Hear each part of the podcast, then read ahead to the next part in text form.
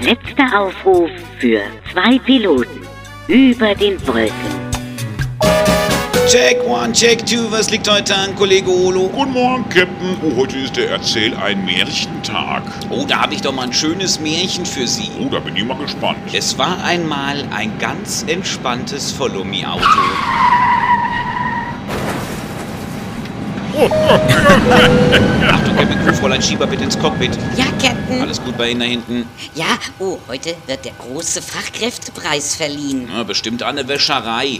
Warum denken Sie an eine Wäscherei? Ja, Wäschereien haben schon einen Mangel.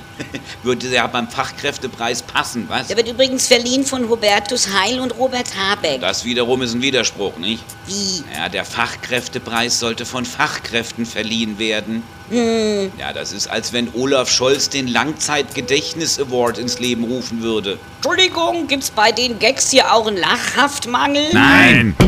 So, Lande im Flugroter Tower meldet, in der Haupthalle wird der Habeck mit dem Leistungsträgerpreis ausgezeichnet. Echt? Ja, ja, statt Leistung wirkt er immer träger. Letzter Aufruf für zwei Piloten über den Wolken.